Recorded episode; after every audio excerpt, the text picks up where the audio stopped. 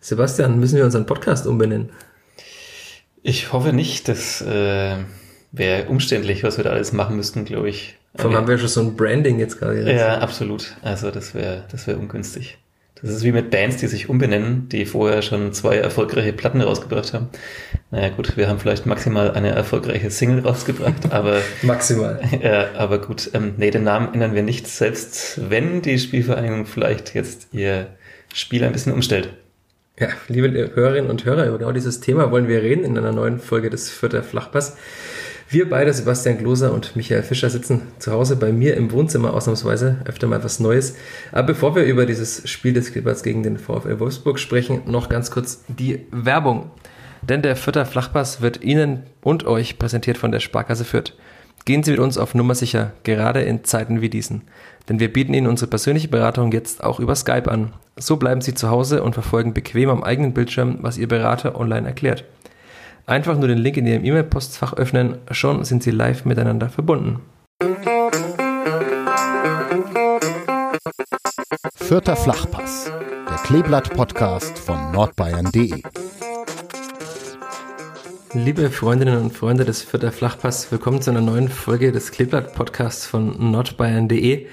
Heute aufgenommen am Dienstagnachmittag, drei Tage schon nach dem Spiel gegen den VfL Wolfsburg und drei Tage vor dem nächsten Spiel des Kleeblatts am Freitagabend bei Hertha BSC, das Sebastian Gloser covern wird für nordbayern.de und den Nürnberger Nachrichten. Oh, covern, das covern. ist, ja, das ich ist ja ganz neu jetzt. Ich habe aus deinem Musikanleihe gleich mal gecovert. Okay, stark. Ja, ja. ich, ich werde da sein. Ich habe mir Berlin, ich habe mir die Hauptstadt geschnappt. Du durftest ja schon nach Babelsberg. Genau. Ähm, und du kriegst Union, kriegst du auch, aber die Hertha wollte ich mitnehmen, um, naja, nach dem Freitagabendspiel dann doch noch auch vielleicht mal einen privaten Besuch abzustatten. Ja, du hast mich letztes Mal gemaßregelt, warum ich nur für eineinhalb Tage oder einen Tag quasi 24 Stunden in Berlin war.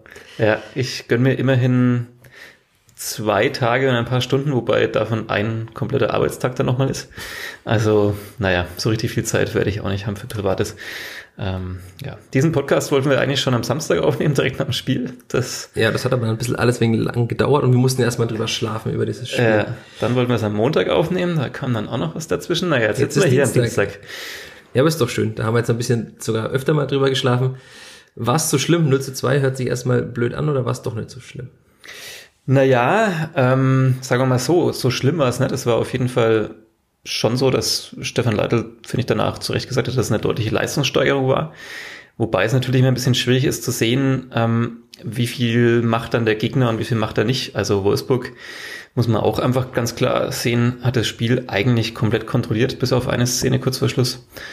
Äh, sie sind jetzt dann, ja, äh, gleich wieder in der Champions League auch gefordert gewesen. Weiß natürlich auch mal nicht, ob so eine Top-Mannschaft wie gut man sowas kontrollieren kann, aber ich traue es ihnen zu, dass sie dann einfach auch phasenweise sagen, okay, jetzt ein paar Prozentpunkte raus und wenn es wieder sein muss, dann wieder hoch. Ähm, also, nee, schlimm war es nicht, aber so richtig viele Chancen, den ersten Bundesliga-Heimsieg der Geschichte zu holen, hatte das Kleber jetzt auch nicht. Stefan Neidl hat ja gesagt, er ist mit dem Spiel zufrieden, aber mit dem Ergebnis nicht. So kann man es vielleicht ja zusammenfassen, oder? Ja, so kann man es zusammenfassen. Ähm, also sie haben natürlich wirklich besser dagegen gehalten, wenn man jetzt die, die, die Auftritte, also zumindest die Niederlagen, jetzt mal das erste Heimspiel gegen Bielefeld ausgeklammert, äh, haben sie auf jeden Fall besser gegengehalten. Es war immerhin auch der Tabellenführer, was jetzt natürlich nach äh, ja, vor der Partie drei Spieltagen äh, und danach vier Spieltagen jetzt nicht so viel heißen muss erstmal, aber dass Wolfsburg personell natürlich in einer ganz anderen Liga eigentlich nochmal spielt und, und dass die ja, wie gesagt, Champions League Teilnehmer sind und egal wie die restliche Saison ausgeht, wahrscheinlich schon irgendwo relativ weit oben mitspielen werden. Ähm, das muss man natürlich auch nochmal festhalten. Also mir, mir kam es dann auch erst während der Partie. Ich meine, klar, man schaut sich vorher den, den Gegner immer an und, und wir haben da ja auch unser Format in den Vierter Nachrichten, wo wir den Gegner ein bisschen vorstellen, aber, aber manchmal guckt man vielleicht doch nicht im Detail dann auf alle Spieler, die da im, im Aufgebot stehen. Und wenn man dann so ins Stadion kommt, die, die Startformation liest und dann auch nochmal wer auf der Bank sitzt und, und wer vielleicht sogar auch noch verletzt ist oder so. Und dann, dann liest man da Namen und äh, sieht, dass sie einfach einen Luca Waldschmidt mal noch so, so nebenbei verpflichten können. Ähm, das ist natürlich, ja, eine andere Dimension. Und dann passiert genau das, was in den letzten Spielen immer passiert ist. Der erste Schuss des Gegners geht rein und dann war es schon wieder ein ganz anderes Spiel, weil es war ja der Wille der Spielvereinigung, mal das Spiel länger offen zu halten als acht, zehn Minuten, auch mal 15, sondern er ist gleich mit dem ersten Schuss gleich wieder 0 zu 1 gefallen, zum achten Mal, glaube ich, in Folge. Und dann musste er wieder gegen den Rückstand ankämpfen. Das ist dann nochmal schwieriger. Ja, ist natürlich immer alles äh, Theorie, wie es es läuft, wenn das mal irgendwie nicht so früh fällt und, und wie es wäre, wenn vielleicht die Spielverhandlung es mal schafft, so ein Spiel ganz, ganz lang offen zu gestalten und, und bei 0 zu 0 zu halten und dann vielleicht den berühmten Lucky Punch, der wäre jetzt eigentlich schon zwei Euro für die Klebert-Spardose. Die steht aber leider in Nürnberg im die, Büro. Die steht im Büro, ja, die können wir gerade nicht füttern, aber wir merken uns das. Ähm, also wenn man diesen Lucky Punch dann vielleicht mal hinkriegt, dann, dann kannst du natürlich theoretisch auch so einen Gegner mal bezwingen. Aber du hast es gesagt, ähm, es passiert halt immer wieder dieses 0 zu 1 und dann wird es natürlich noch viel schwerer, äh, gegen so eine Top-Mannschaft, die vor allem, würde ich sagen, im Verteidigen auch einfach zum Besten der Liga wahrscheinlich zählt. Ähm, gut, sehen wir mal, wie es dann läuft, wenn sie gegen FC Bayern oder, oder Borussia Dortmund spielen, aber, aber trotzdem da sehr diszipliniert stehen und, und sehr kompakt und, und da wird es natürlich doppelt schwer. Das ist halt eben nicht mehr wie, wie vergangene Saison, wo man dann auch äh, immer mal wieder in Rückstand geraten ist, aber der VfL Wolfsburg ist halt nicht der SV Sandhausen. Das kostet aber auch nochmal 5 Euro ins Fersenschwein wahrscheinlich. ja, ich wollte halt nur wieder Sandhausen unterbringen, wie immer. Und Wort Wichos ist nicht Daniel Caterwell. Das kann man auch schon mal festhalten. Das kann man auch festhalten. Zwar beides äh, echte Staturen da so äh, im, im Sturmzentrum, aber Wichhorst schon nochmal eine andere äh, ja, Liga mindestens. Wort Wichhorst, ich habe gehört, der Moment der Woche hat mit Wort Wichhorst zu tun, den können wir hier elegant einpflegen, weil wenn wir das Spiel stimmt. chronologisch nacherzählen, passt das ja ganz gut rein. Ja, ja, ich hatte auch schon über eine Top 3 der absurdesten gelben Karten, die, die ich je erlebt habe, äh, nachgedacht, aber die fallen dann natürlich jetzt dann so spontan auch nicht mehr ein. Ja, Moment der Woche vielleicht schon ein bisschen so diese, diese frühe gelbe Karte gegen, gegen den VfL-Stürmer, der da ähm, irgendwie so reinläuft, ich weiß gar nicht mehr, in, in welchen Spieler des Kleeblatts. Im Zweifel war es Nick Viergeber. Im Zweifel war es eher, also er, er bleibt da irgendwie hängen, man wusste nicht so richtig, hat er, er hat so ein bisschen angezeigt, dass er einen Schlag ins Gesicht bekommen, dann hat er sich aber irgendwie auch das Knie gehalten, also vielleicht Knie an Knie, da weiß man, das, das kann echt mhm. saumäßig wehtun, keine Frage. Aber er blieb dann liegen, als hätte ihn also mindestens irgendwie so ein, so ein Golfcaddy irgendwie überfahren. Und ähm, das äh, heißen die Golfcaddies eigentlich? Also, ich bin kein Lokalsportler mehr. So. Ja, oh Gott, Emanuel Kesslin wird jetzt. Emanuel Kesslin, der geschätzte Pressesprecher, passionierter Golfspieler. Wird gerade durchdrehen. Naja, ja. egal. Ähm, äh, ja, also er blieb dann liegen, reklamierte da ähm, das Stadion Pfiff und dann gab es auch noch die gelbe Karte dafür, wo ich auch nicht so richtig weiß, warum, weil das Spiel wurde ja nicht wegen unterbrochen. Ich habe es auch nochmal in der, in der Wiederholung gesehen. Also der, der Fürther haben dann einen Angriff vorgetragen und dann landet der Ball im Seiten aus und dann hat der Schiedsrichter unterbrochen und hat ihm dann gelb gegeben, wahrscheinlich wegen, wegen der Meckerns Schwalbe oder wegen Meckerns. Oder, oder, wegen Meckerns, okay. Aber er hat doch eigentlich schon vor dem Meckern, hat er ihm doch schon eigentlich, die, hat er die gelbe doch schon in der Hand gehabt. Also ähm, es war dann auch so, dass er, dass er sich weiter am Boden wälzte. Dann, dann mussten auch die Betreuer gerufen werden in seinem Auftrag. Und trotzdem gab es dann gelb, also aufgestanden ist. Ähm, also ja, so habe ich es auch echt tatsächlich selten erlebt. Hat sich sehr beliebt gemacht bei den Förder-Fans auf jeden Fall. Ja, hat er. Ich muss aber auch echt sagen, irgendwie stehe ich auf diese Spieler. Also ich meine, nicht speziell jetzt vielleicht auf ihn, weil er auch vielleicht ein paar nicht ganz so kluge Aussagen mhm. zum Thema Corona äh, und, und so weiter getätigt hat vor einer Weile, aber ähm, aber ich, ich mag diese, diese Provokateure irgendwie schon ein bisschen so. Also, also zumindest, wenn sie dann auch noch mehr zu bieten haben. Also wenn es nur so so Goons, würde, würde man beim Eishockey sagen, sind, die, die nur darauf aus sind, dass sie tatsächlich vielleicht irgendwie den, den besten Spieler des Gegners provozieren oder sowas, dann, dann finde ich es irgendwie albern. Aber der kann nachweislich natürlich auch irgendwie ganz gut Fußball spielen. Ähm, hat er auch in der Partie gezeigt. Und damit meine ich jetzt nicht den Elfmeter, ähm, sondern, sondern andere Szenen. Ähm, aber ich, ich mag schon auch ein bisschen so, so im Stadion zu wissen, okay, alle hassen mich, und ich, äh, das ist mein Benzin irgendwie und ähm, dann läuft es noch besser. Ist auf jeden Fall unangenehm zu verteidigen, so ein Spieler wie er. Ja, also allein wegen seiner Körperlichkeit und dann wahrscheinlich auch, also keine Ahnung, ob der auch ein Fan des Trash Talks ist, aber bestimmt kann mir schon auch vorstellen, dass der einem schon den einen oder anderen Satz irgendwie mitgibt. Äh, erinnert mich immer an meine C-Jugendzeit, als ich mal Kapitän war und Johannes 83. Ja, und mehrere Spiele in Folge immer äh, Prügel angedroht bekommen habe von den Gegnern. Naja, aber wir wollen ja nicht abschweifen. Und du hast dann die beeindruckende Statur von Wort Wichhaus, muss ich jetzt sagen. Nee, nicht ganz. Also ich hätte auch immer einstecken müssen, wenn es soweit gekommen wäre, aber irgendwann, naja, habe ich dann doch das Labern aufgehört. Aber wir sind ja beim Thema, wir hatten gerade schon Nick Viergeber angesprochen, Wort Wichhorst, das sind wir beim Thema Verteidigung, die ja doch ganz gut funktioniert hat. Also mit Nick Viergeber, ein Neuzugang, routinierter Innenverteidiger neben Maximilian Bauer, hat man auch gemerkt, dass das Maxi Bauer sehr gut getan hat, dass er einen erfahrenen neben sich hat. Ja, würde ich auch sagen. Also schon spannend zu sehen, dass dann jemand, der, der dann quasi sein erstes äh, Pflichtspiel dann da macht, äh, äh, dann so direkt ja, so eine Chefrolle übernimmt, wirklich auch laut ist. Also man hat, obwohl jetzt ja wieder Zuschauer da sind, man nicht mehr so gut alles hört vom Platz, aber ihn hat man die ganze Zeit gehört. Also er hat ständig dirigiert, er ständig rausgeschoben, äh, ständig Kommandos gegeben, links, rechts, sonst wie. Ähm, fand ich schon sehr beeindruckend. Da haben wir einfach gemerkt, das ist einer, der hat jetzt wirklich auf, auf hohem Niveau lange Zeit gespielt, äh, auch international gespielt. Und klar, das, das kann Maxi Bauer ja schlichtweg nicht, nicht vorweisen. Das ist auch genau der Punkt. Also ähm, wenn man mal so drüber redet, was jetzt vielleicht der Unterschied ist zwischen der zweiten und der ersten Liga. Ich, also Maxi Bauer, klar, hat in den ersten Spielen nicht die glücklichsten Auftritte gehabt und, und definitiv auch Fehler gemacht. Ähm, aber er ist jetzt deswegen ja irgendwie nicht, nicht ein schlechterer Fußballer jetzt geworden plötzlich in der Sommerpause, sondern es ist halt dann doch so auf dem Niveau vielleicht ein bisschen eben diese Erfahrung, diese Ruhe, diese Abgeklärtheit, den Blick für bestimmte Sachen, äh, die man einfach nur durch Erfahrung erwerben kann. Ähm, Oder wenn man halt Erfahrung neben sich hat, die einen coacht auch und sagt, ja. lauf mal dahin und nicht dahin. Ja. Das ja. macht ja viel aus wahrscheinlich. Ja, also das, das hat definitiv, glaube ich, auch noch gefehlt. Ähm, bislang ja im Prinzip dann einfach eine komplett sehr junge Innenverteidigung, mhm. egal wie man jetzt wie hingestellt hätte. Und das ist, glaube ich, schon sehr gut. Und ich fand ihn auch so einfach sehr präsent in den Zweikämpfen, hat sich ja vor dem 1-0 oder vor dem 0-1 äh, eigentlich auch noch gut reingeworfen, hat den Schuss geblockt, mhm. aber dann war er natürlich auch machtlos, dass dann der Ball dann gleich wieder in seinen Rücken kommt und ähm, ja. Wenn wir von Nick Viergeber einmal nach links springen ab, er war noch ein neuer, es waren insgesamt vier neue, eigentlich alle, die vom Deadline Day und kurz zuvor verpflichtet wurden.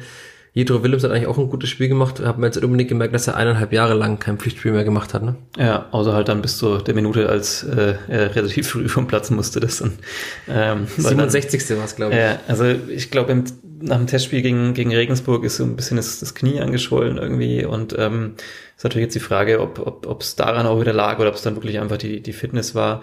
Aber ich finde auch, also auch ihm hat man angemerkt, ähm, äh, klar, da ist noch, da ist noch viel Luft nach oben wahrscheinlich. Ähm, hat, hat Stefan Leitler auch danach so gesagt, so, so nach dem Motto, man erkennt schon, was möglich ist, wenn er richtig fit ist. Ähm, ich fand auch, dass er eine, eine ganz gute Ruhe hatte. Zweikampfführung hat man manchmal so gemerkt, so, wo jemand vielleicht anders, unerfahreneres, naiver reingeht, weiß der so genau, wie er den Körper irgendwie hinstellen muss. Also hat mir schon auch gut gefallen. Klar, kam jetzt nach vorne nicht so wahnsinnig viel, war jetzt aber, glaube ich, in dem Spiel auch einfach noch nicht das Ziel, sondern erstmal da Sicherheit finden. Ähm, bemerk bemerkenswert fand ich aber, wenn ich das noch äh, sagen kann, äh, dass, dass am Anfang Wolfsburg wirklich fast immer über seine Seite gekommen ist. Also das ist ja dann auch wahrscheinlich Konzept, also dass man sagt, das ist der Schwachpunkt da vielleicht.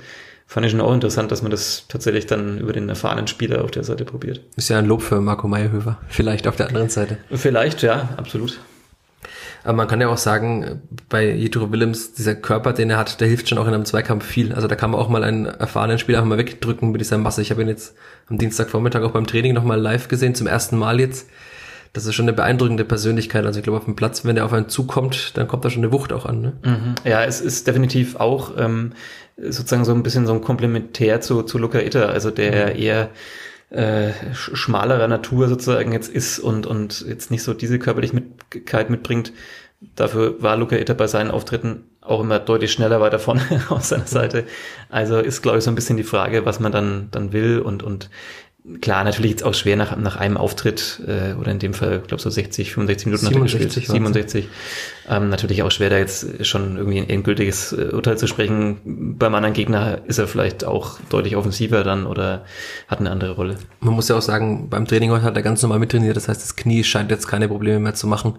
Noch dazu ist es ja oftmals normal, wenn man äh, eine Knieverletzung hatte, dass die bei anderen ungewohnten, höheren Belastungen auch mal vielleicht, dass das Knie mal reagiert. Aber bislang sieht's gut aus. Ja, bei mir reagiert jeden Tag irgendwie alles. ja, der ist ja, Guido Williams ist ja trotzdem, auch wenn er so alt aussieht, glaube ich, erst 94 geboren. Das ist schon noch ein Unterschied zu dir. Ja, zehn Jährchen. Vor. Denkt man nicht, ja. Hilfe. Ja, und dann, wenn wir noch die zwei anderen neuen komplettieren, mhm. Äh, Sebastian Griesbeck auf der 6, auch ein, kann man sagen, ein gutes Spiel gemacht, gutes Debüt, sehr robust, zweikampfstark.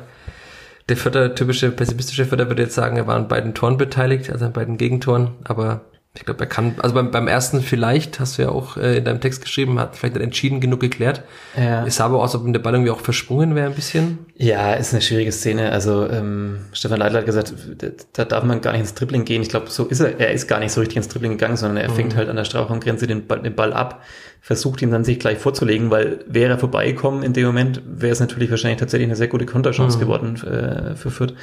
Ähm, so würde er aber durchs Gegenpressing ähm, Gegenpressing müssen wir auch wirklich abschaffen. Hans Äh. Meyer hat mal erklärt, warum Gegenpressing äh, eigentlich der vollkommen falsche Begriff ist. Aber was ist dann der richtige Begriff? naja, Pressing ist ja schon quasi, wenn man drauf geht. Also Aber wenn man, was ist, wenn man aufs Pressing drauf geht? Naja, naja, also ja, okay. Wir laden mal Flo Zenger ein, den Taktikguru, dann kann man darüber mal sprechen. Ja. Äh, Gegenpressing, dann verliert er halt direkt den Ball und dann wird's halt so ein Geflipper und das ist halt natürlich auch wieder bitter, muss man sagen. Also, äh, wenn ich drüber spreche, Wolfsburg war definitiv überlegen in diesem Spiel, haben wir auch im Ballbesitz und, und ein paar anderen Sachen gesehen, hat es kontrolliert, aber das Tor fällt natürlich schon sehr zufällig. Ähm, Wenn der Ball da hin und her fliegt und dann eben äh, geblockt wird und dann fällt der Wout Weghorst genauso auf den Fuß, dass er den zwar dann auch sehr gut weiterspielt, aber trotzdem, er könnte natürlich auch mal zur Seite abprallen, dann ist die Szene äh, tot. Ähm, und äh, so kommt er aber halt genau dann da zum Mann und dann, dann steht es 0-1. Also, Und da steht halt auch Lukas Metscher, der auch nachgewiesen hat, dass er ein guter Angreifer ist bei der U21 schon. ja, der war eigentlich an allen Situationen Ja. bis auf den Elfmeter dann beteiligt. Und der letzte noch, Cedric Itten, über den hast du ja auch schon geschrieben während der Länderspielpause ein bisschen. Ja, ich, ich möchte auch, Griesbeck, jetzt, jetzt, haben wir, jetzt haben wir so ein bisschen abgewürgt. Der, Abgewürgt? Ja, es, äh, er war halt einfach der Pechvogel. Also ähm, der Elfmeter ist halt auch so, in der Bundesliga gibt's halt diese Reihenweise, diese Elfmeter. Da ist, da sind die Stürmer so clever, dass sie dann genau wissen, okay, ich lege den Ball vor, ich mache noch einen Haken, jetzt kommt bestimmt irgendwie jemand, der mich da so unten leicht touchiert. Und dann Und da hat er auch noch Luca Waldschmidt klug den Fuß da noch irgendwie zwischen Griesbecks Beine reingebracht. Ja, also muss man geben, finde ich. Also so, er trifft Ja. den da, also das finde ich jetzt ist nicht strittig, aber, aber ähm, war, war natürlich bitter, dass, dass, dass Sebastian Griesbeck genau zwei solche Szenen dann irgendwie da erwischt, die dann zu Toren führen, weil ansonsten hat man schon aufwendig gesehen, dass er natürlich dem Mittelfelder gut tut. Wahnsinnig viel, immer wieder so in, in, ja, das Pressing da angezogen, die Bälle erobert zum Teil, ähm, äh, im Prinzip so die defensivere Rolle im Vergleich zu Paul Seguin, der dann mehr nach vorne gemacht hat. Ähm, ja, ob man jetzt da, ob er jetzt so viel besser ist als Hans Nuno Sapai, da möchte ich Ja, handlungsschneller ist er. Du bist ja großer, wir sind ja beide eigentlich große Sapai-Fans, aber ich finde schon, das ist ein Upgrade, so gern wir unseren Ja, Hans mögen. ja, Covern, Upgrades, Ja, wir sind der International Podcast. ja, die Denglisch-Fraktion wäre hier. Ja, der Verein der deutschen Förderung der deutschen Sprache hat, glaube ich, nicht zu heute. Nee, vermutlich nicht. Vermutlich nicht. Ähm, Wenn du bei Griesbeck und schrittigen Szenen noch äh, darüber gesprochen hast, dann kommt auch noch dieser Kopftreffer, da haben wir auch kontrovers diskutiert hinzu. Also als es das hohe Bein von Wolfsburger Verteidiger, Griesbeck will köpfen, das ist ja kurz vor dem Tor, eigentlich vor dem 2 zu 0 gewesen. Da gab es ja auch viel äh, Ja, Diskussionen darum. war in Fankreisen, glaube ich, so die Szene, die dann, die dann endgültig den Beleg dafür gebracht hat, dass, dass Robert Hartmann da sehr einseitig gepfiffen hat. Ich, ich habe es nicht ganz so gesehen. Also erstens fand ich, dass er tatsächlich auf beiden Seiten mal, sagen wir mal, ja, umstrittene Szenen hatte. Ähm, die Szene im Spiel, die habe ich auch noch anders gesehen. Bei Eden in der ersten Halbzeit, da habe ich es dann aber in der, in der Wiederholung auch noch mal gesehen, dass es eigentlich okay war, dass er es hat laufen lassen. Und die Szene äh, mit dem, mit dem hohen Bein, ja, das Bein war sehr hoch, der Verteidiger ist auch sehr groß, da ist das Bein automatisch ein bisschen höher. Und Sebastian Griesbeck nimmt halt in der Szene auch den Kopf ein bisschen runter. Jetzt ist die Frage, wie weit nimmt er ihn runter? Ist das schon quasi dann so weit, dass man kein hohes Bein mehr pfeifen kann, keinen hohen Fuß? Ich weiß es nicht. Äh, Colinas Erben, hast du das nicht Ich recherchiert? mir gehabt, ein, wie also dies, auf äh, Twitter hat jemand geschrieben, es ist mindestens gefährliches Spiel, wenn er den Fuß, wenn er den Fuß so hoch hat. Mhm. Aber bei gefährlichem Spiel darf sich wohl der VAR nicht einschalten, wenn das keine grobe Fehlentscheidung des Schiedsrichters war. Okay. Und nachdem die Berührung wohl so marginal war, war zumindest nicht für einen Strafstoß gereicht. Mhm. Und dann indirekter Freistoß hätte es womöglich geben können. Aber aus der Position indirekter Freistoß hätte auch schwerlich zum Tor wahrscheinlich führen können aus voll, voll, drei Meter mit einer Mauer auf der Linie. Ja, vor allem so wie die. Standards in, der, in dem Spiel von Fürth ausgeführt wurden. Also ja, man kann definitiv über die Szene streiten. Ähm, aber also ja, äh, da hätte schon jetzt noch ein bisschen mehr passieren müssen, damit das dann tatsächlich vielleicht elf Meter gibt und dann das Spiel sich dreht. Also dann muss er aber wahrscheinlich, wahrscheinlich wohl übel den, das Gesicht komplett in den, Mhm. in den Stollen reinschmeißen, damit das, äh, der Schiedsrichter. Das hat er auch- glücklicherweise nicht gemacht. Hat er glücklicherweise nicht gemacht, sonst hättest du nicht mit ihm am heutigen Tage wahrscheinlich reden können nach dem Training. Schwer schwierig geworden, ja. Jetzt hast du Cedric Itten schon wieder angesprochen. Wir wollten noch kurz zu ihm springen als Zielspieler vorne. Da können wir noch mal über das Thema sprechen, das wir eingangs ja schon angeschnitten haben, die vielleicht veränderte Spielweise der Spielvereinigung. Da Ja. ist er ja auch ein zentraler Bestandteil davon. Hat man auch gesehen, dass er vorne sehr hoch, sehr oft sehr hoch angespielt wurde. Ja, ja, absolut. Er hat mir gut gefallen. Ähm, er hat halt das Spiel wirklich komplett verändert. Also äh, Stefan Leitl hat gesagt, so einen Spieler hatten wir bislang auch nicht im Aufgebot. Ähm, einen gäb's, aber der ist, glaube ich, nicht mehr im Aufgebot der ersten Mannschaft. Ähm, Emil Bergering, ja. oder, oder, oder, oder darf er zumindest mittrainieren? Nee, nee, er trainiert Nein. bei der U23. Das haben Okay. wir vor ein paar Wochen auch so Ja. geschrieben. Aber Ja. bislang gibt es offenbar keinen neuen Verein. Er sollte sich ja einen neuen Verein suchen, aber den gibt es noch nicht. Okay, ja, dann. Und eigentlich darf er jetzt ja auch nicht mehr wechseln, außer in irgendein weit entferntes Land, das vielleicht einen anderen Transfermarkt hat. ja, ja.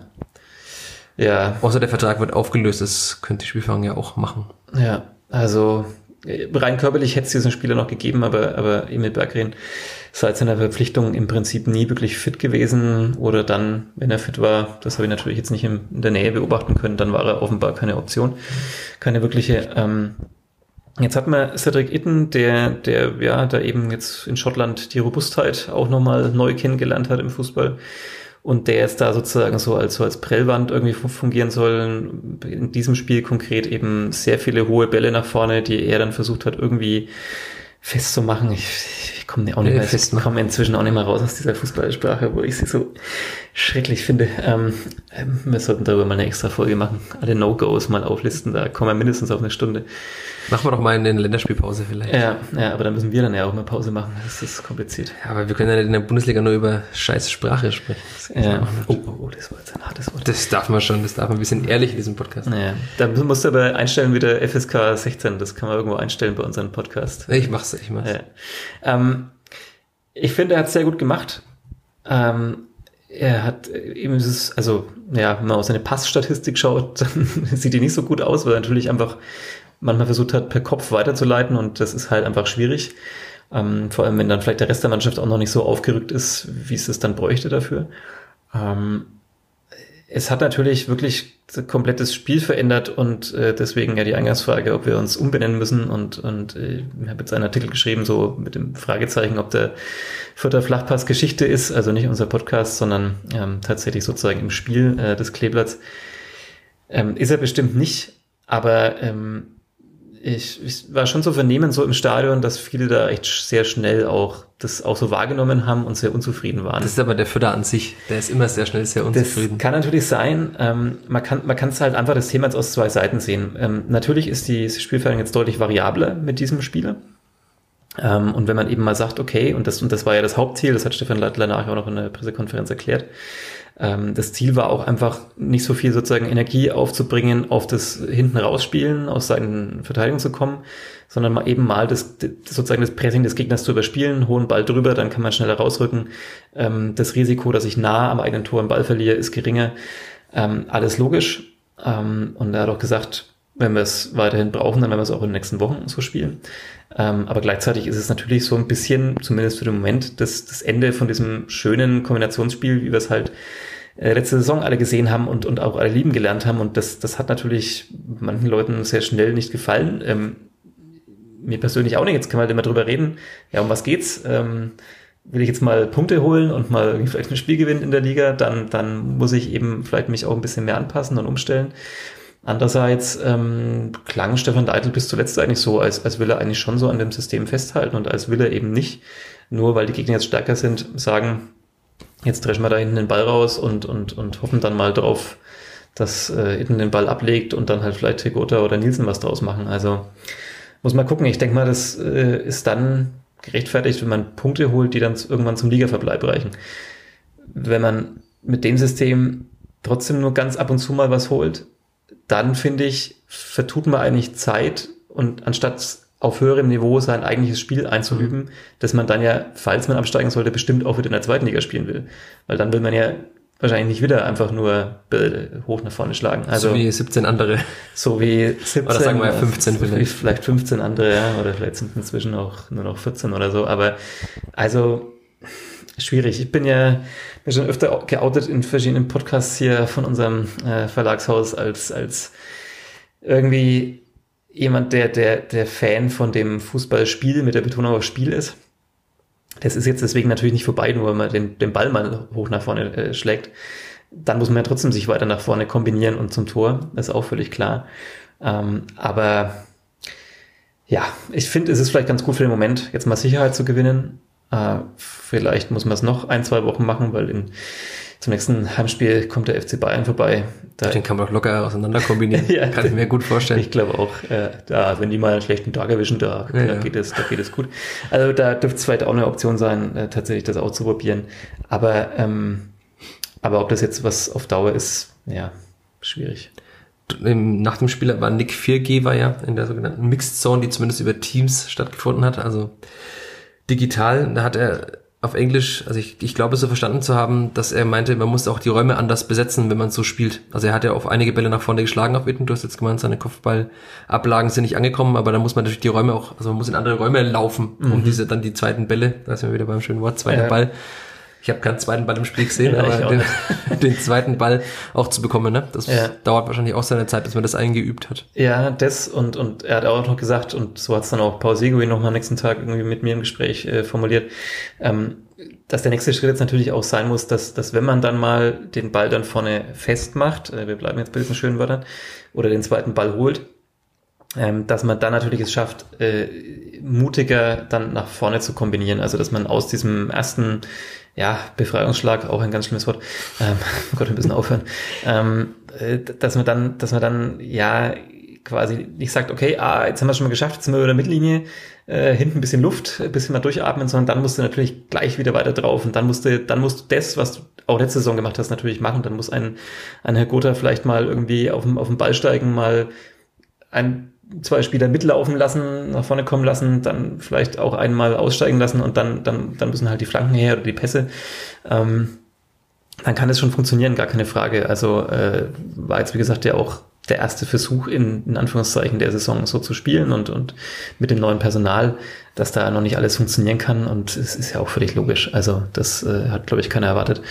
Ähm, Stefan hat, glaube ich, auch in einem Fernsehinterview nach dem Spiel gesagt, äh, ja klar, mit zwölf Punkten hat er gerechnet nach den ersten vier Spieltagen. Ähm, hat sich da etwas in, in Ironie oder vielleicht war es auch sogar schon ein bisschen Sarkasmus versucht. Also klar, was, was haben die Leute erwartet? Ähm, außer vielleicht gegen Bielefeld, wo es tatsächlich der Dreier hätte sein können. Nee, das sehe ich ein bisschen anders. Also, mhm. weil also natürlich ist die Spielfang ja, ist da angekommen, die Spielfang ist da jetzt angekommen, wo es viele gedacht haben. Also seit Hertha am Sonntag gewonnen hat in Bochum, sind sie auch auf dem 18. Platz. Aber ich glaube schon, dass man bei dem Auftaktprogramm damit gerechnet hat, vielleicht doch ein bisschen mehr mitzunehmen, weil Stuttgart war ersatzgeschwächt, haben dann einige, hat man auch so im Umfeld gehört, na ja, vielleicht wenn sie einen schlechten Tag haben, nicht eingespielt sind, hatten ja die Corona-Fälle vorher im Pokal irgendwie mit 13 Spielern weniger gespielt, also nicht auf dem Platz, aber insgesamt. Und dass man gehofft hat, da vielleicht mal einen Punkt mitzunehmen, dann Bielefeld hätte man locker gewinnen können.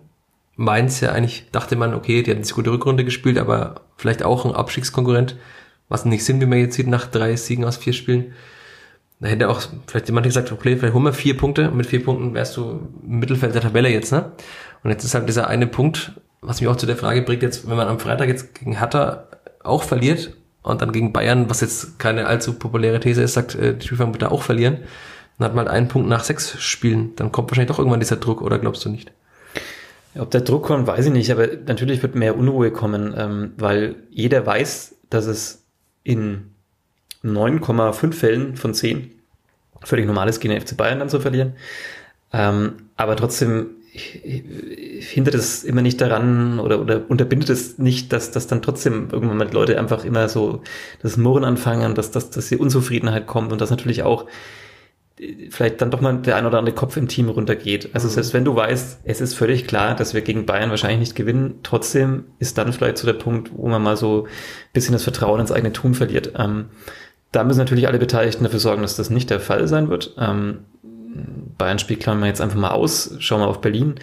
Ähm, ja, natürlich wäre es enorm wichtig, jetzt da mal was zu holen. Nicht nur, weil Berlin so gestartet ist, wie Berlin gestartet ist, sondern weil die vielleicht auch eine der Mannschaften sind, die, die man mal irgendwie da runterreißen kann. Ähm, auf einen der unteren Plätze. Also äh, klar, ir irgendwann musst du mal anfangen. Also alle sagen, äh, alle Beteiligten, egal vom Trainer oder Führungsspieler sagen, bin mir ganz sicher, wir werden irgendwann punkten. Und natürlich muss man dann mal gucken, ja, gegen wen dann aber eigentlich. Mhm. Ähm, nur, glaube ich, macht es auch nicht so wirklich viel Sinn, wie du es jetzt gerade aufgezeigt hast, mit, ja, Stuttgart, das hat's geschwächt und so weiter. Ich glaube, es bringt halt nichts, aus Papier zu gucken und zu denken vor der Saison, ah ja, Mainz vom Namen her, das ist eine Mannschaft, die, die muss dann ja irgendwie mal damit runter, irgendwie müssen wir ja finden, der hinter uns bleibt.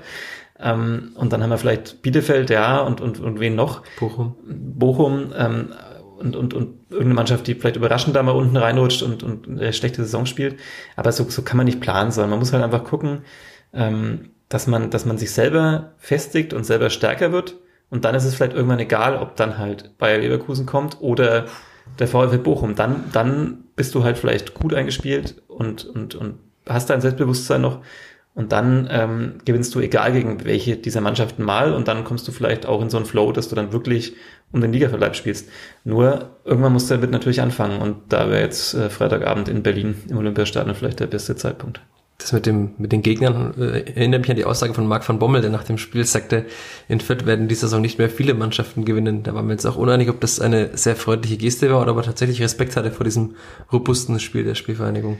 Ich glaube, er hatte schon Respekt, aber über die Jahre habe ich jetzt schon auch gemerkt, also auf diesen Pressekonferenzen im offiziellen Teil, da werden schon auch sehr viele, sagen wir mal, oft höfliche Sätze gesagt. Also ähm, auch natürlich sorgt es ja immer dafür, um die eigene Leistung äh, noch zu stärken oder, oder noch besser zu machen, als sie vielleicht war.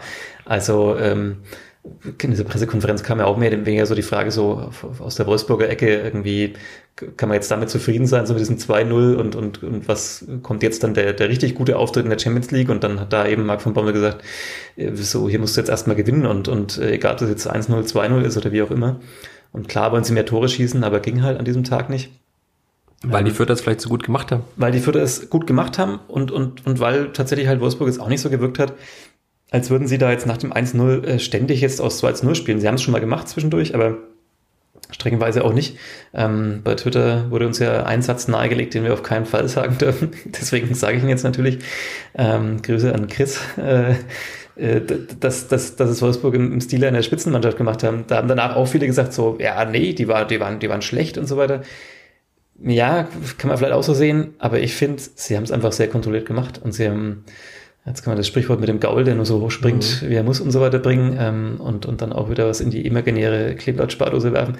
Aber ja, tatsächlich so ist es. Also eine Mannschaft, die dann auch vor allem die Doppelbelastung hat und die, die erfahrene Spieler hat, die das wirklich können. Also du musst es ja überhaupt mal können, dass du so mhm. innerhalb eines Spiels oder auch Zwischenspielen so umschaltest. Also, ähm, dass du dass du mal so ein bisschen runterfährst und dann wieder hochfährst, wenn es sein muss. Und das finde ich, äh, haben sie gut gemacht. Was war jetzt die Ausgangsfrage? Ich bin, glaube ich, ein bisschen. Achso, Marc, Marc, von, Marc, Marc von Bommel und sein Lob, ja. Ja, ja ähm, Marc von Bommel hat ja dann auch gesagt, diese Frage, ich glaube, das war der Vergleich von äh, Graupo zu Haute Cuisine, ja, weil sie ja in, in Lille spielen. Grüße an die Kollegin des NDR, glaube ich. Inka Blumensaat. Schöne Grüße, ja auch eine treue Freundin des äh, Rasenfunks, äh, sehr empfehlenswerter Podcast, wenn wir schon Werbung machen an dieser Stelle.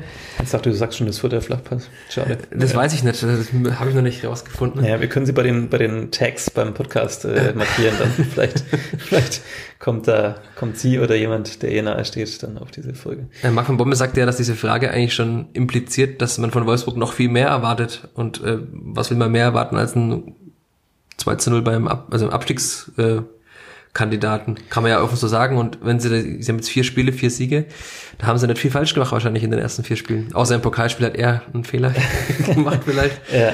Aber ansonsten haben sie ja nicht viel falsch gemacht. Ja, absolut. Und, und, und wie gesagt, also was, ich meine, klar, das sind immer so Fragen, die sind ja auch ganz nett, weil sie vielleicht tatsächlich genau solche Reaktionen provozieren, ähm, wie es dann Marc von Bommel da so ein bisschen auch, auch getan hat. Und ja, also ein sehr höflicher Satz, sehr netter Satz, aber ich habe mir in dem Moment gedacht, na ja, also ob es jetzt tatsächlich äh, nicht mehr viele Mannschaften gibt, die, die im Wohnhof gewinnen, zumal das Kleeblatt jetzt über die Jahre sich jetzt nicht als das heimstärkste Team ausgewiesen hat, ähm, ja, weiß ich nicht. Also der nächste Gegner, der da eben an den Wohnhof kommt, in den Wohnhof.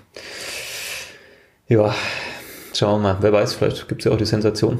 Vielleicht. Schauen wir mal. Ja.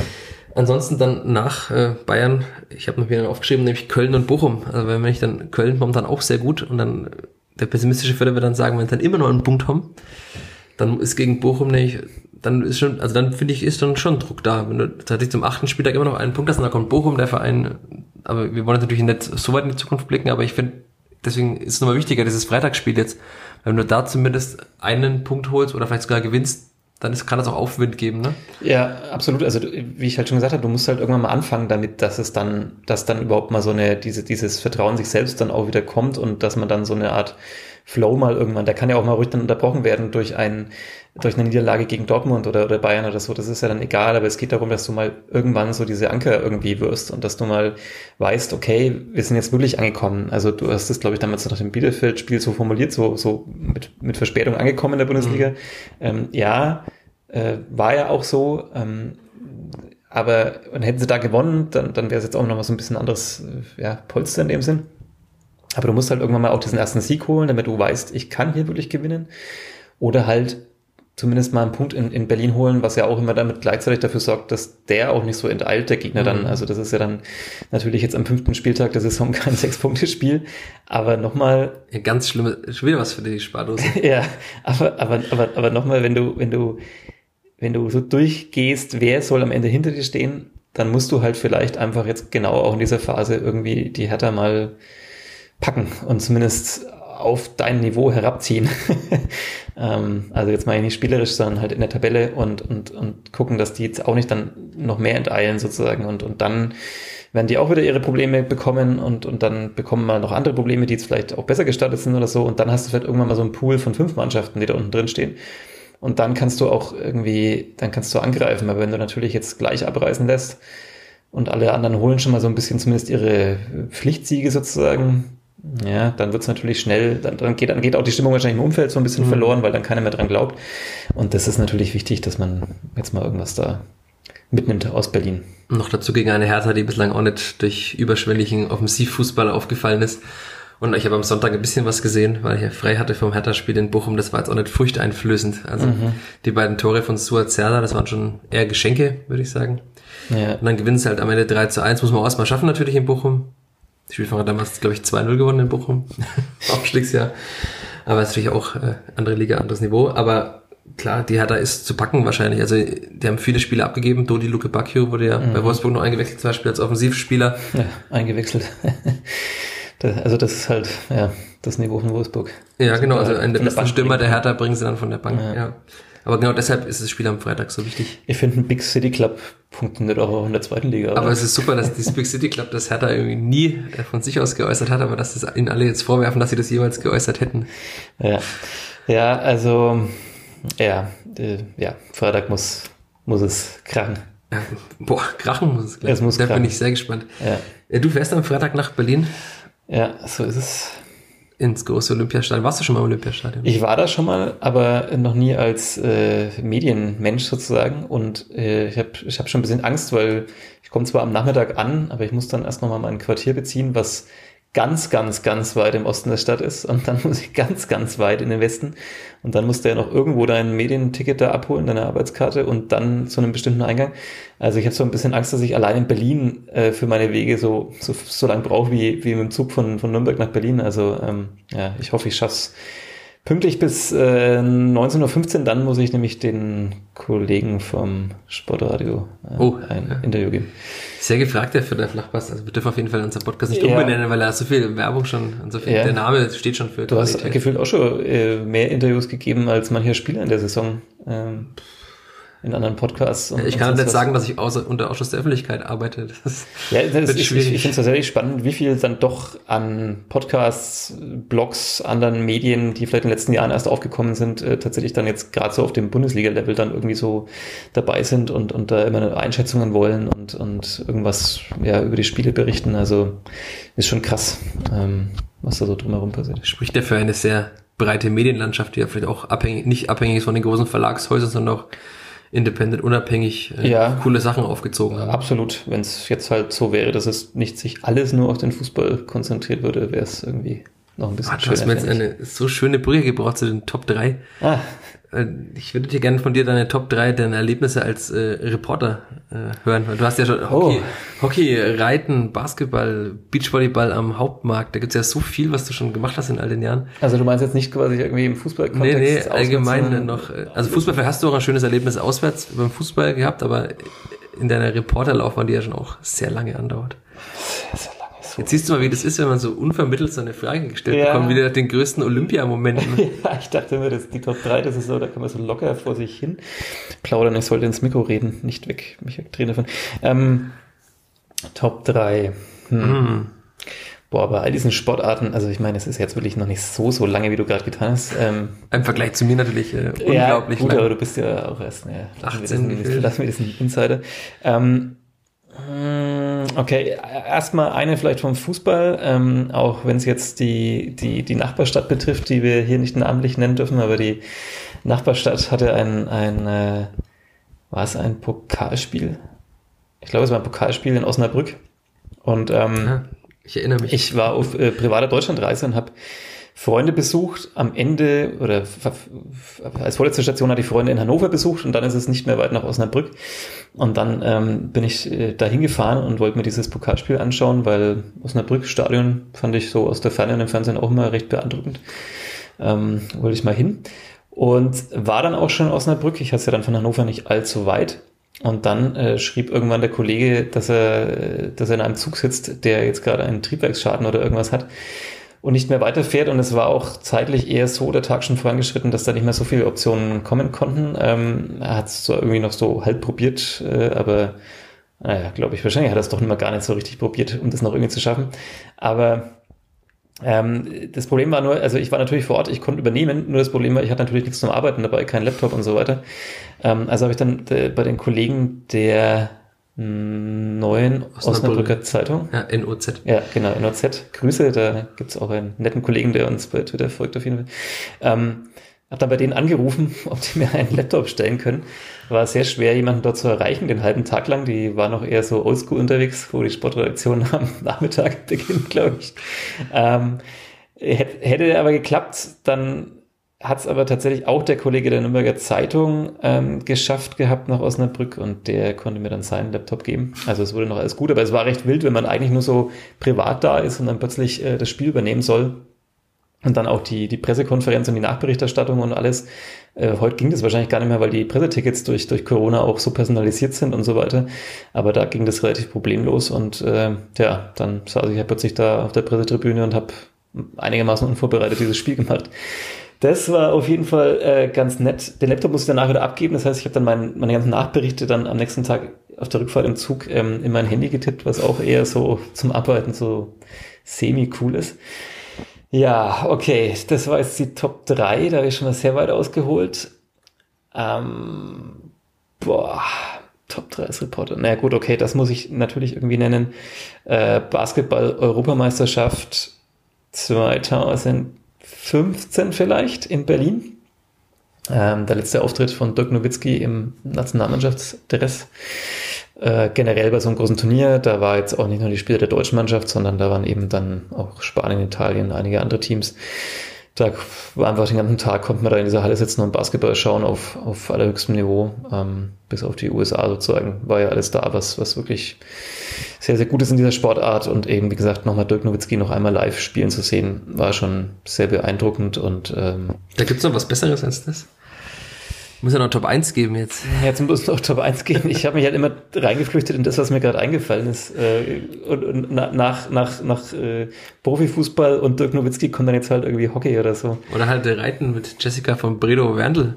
Ja, Reiten habe ich ja auch einige Zeit begleitet für unsere Zeitung. Ähm, immer wieder ein Highlight, die Faszination Pferd im Aber Rahmen ist der Nürnberger Messe. Top 1 Erlebnis? Aber ob das nicht. Top 1, ich glaube eher nicht. Wobei ich da mal beim Finalturnier war in Frankfurt, äh, Dressur-Finalturnier und ich habe wirklich überhaupt nichts mit Reiten am Hut.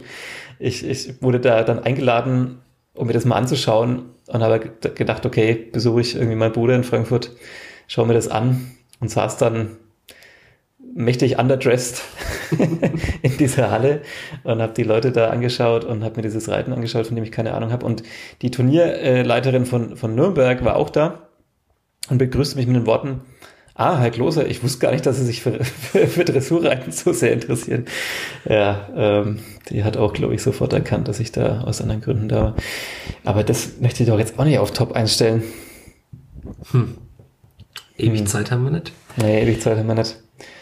Ich, was, was mache ich denn noch so für Sportarten? Du hast dein Leben lang reduziert, dass dein schönstes Erlebnis äh, Reiten in Frankfurt war. ja. Ach, ach, ach, ach. Das ist schlimm. So ging es mir damals auch, als ich keine Ahnung von Olympia hatte, weil ich Olympia eigentlich gar nicht so spannend finde wie manche andere. Ha. ha.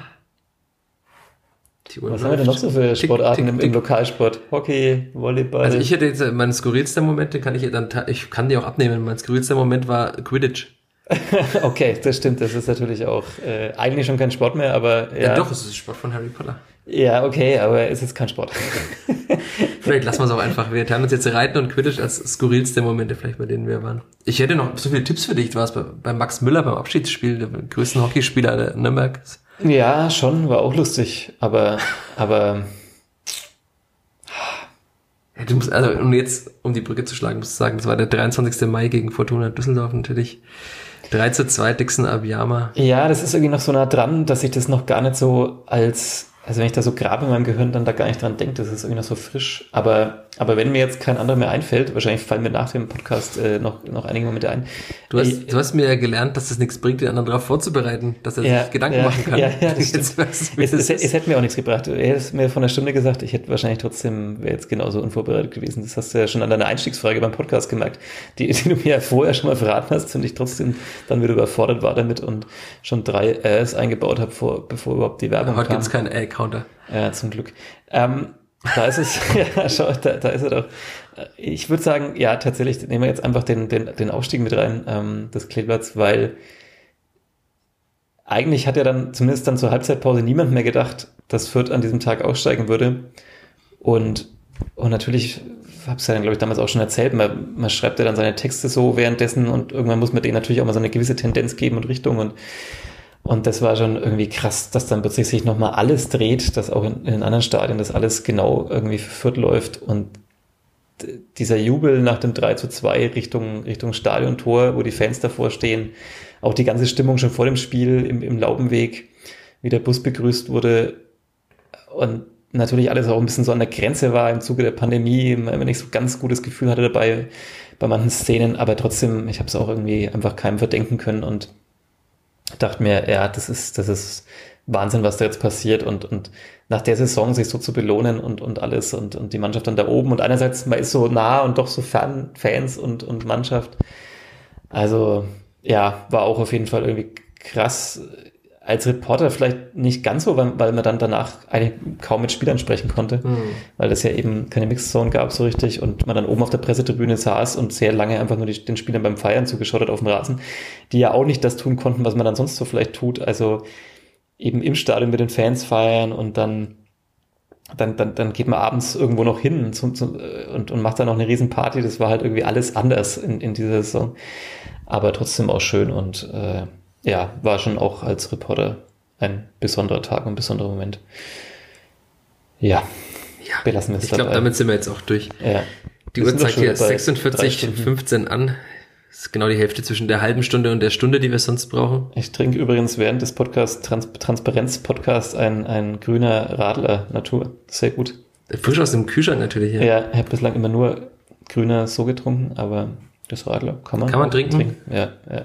Ich hatte nämlich eigentlich heute frei und ich finde, da kann man auch mal während. Äh, du darfst, ich darf heute keinen Alkohol trinken. Ja, ich trinke zwar sonst auch keinen, aber ja. ich muss ja hier noch gleich einen Text über Sebastian Griesbeck schreiben. Ja. Damit runden wir diesen Podcast ab. Am morgigen Mittwoch in den Förder Nürnberger und sonstigen Nachrichten, alle Ausgaben der NN, gibt es einen Text über Sebastian Griesbeck, die neue Stütze vielleicht im Förder Mittelfeld und natürlich morgen dann auch auf nordbayern.de online an dieser Stelle. Dankeschön, Sebastian Gloser. Viel Spaß in Berlin. Danke. Ich hoffe, es wird ein berauschendes Spiel. Und äh, was wir vielleicht schon verraten können, am nächsten Montag äh, der Podcast aufgenommen, vielleicht mit einem Gast. Vielleicht mit einem Gast, ja. Es ist einer angefragt. Ich habe sogar schon vorhin so einen halben Wink bekommen vom Pressesprecher. Also es sieht gut aus, dass wir diesen Gast, den wir wollen, auch bekommen. Das ist cool. Das ist dann äh, super. Dann habt ihr mal wieder eine andere Stimme als unsere beiden hier Ja, im Podcast. ja, also unsere leider auch, aber, Äh, also nicht unsere beiden. Ich weiß nicht, ob wir zu zweit aufnehmen. naja, schauen wir mal. Wir sind doch Technikprofis da. Ja, das ist doch eine natürlich. Kleinigkeit für uns sein, dass wir das machen. Naja, vielleicht auch nicht. Äh, Der Gast wird äh, Berlin-Bezug haben und damit ist eigentlich schon sehr viel verraten. Aber jetzt Und es ist nicht der Torwarttrainer. Ja, ich hätte ich hätte es nicht tun sollen, weil jetzt klappt es vielleicht doch nicht und dann, naja, Äh, egal. Wir sagen ja vielleicht. Äh, Ja, Es sieht sehr gut aus, sagen wir es so. Ja. Okay, jetzt haben wir es noch weiter hinausgezögert. Danke fürs Zuhören und bis bald. Ciao. Ciao. Mehr bei uns im Netz auf nordbayern.de.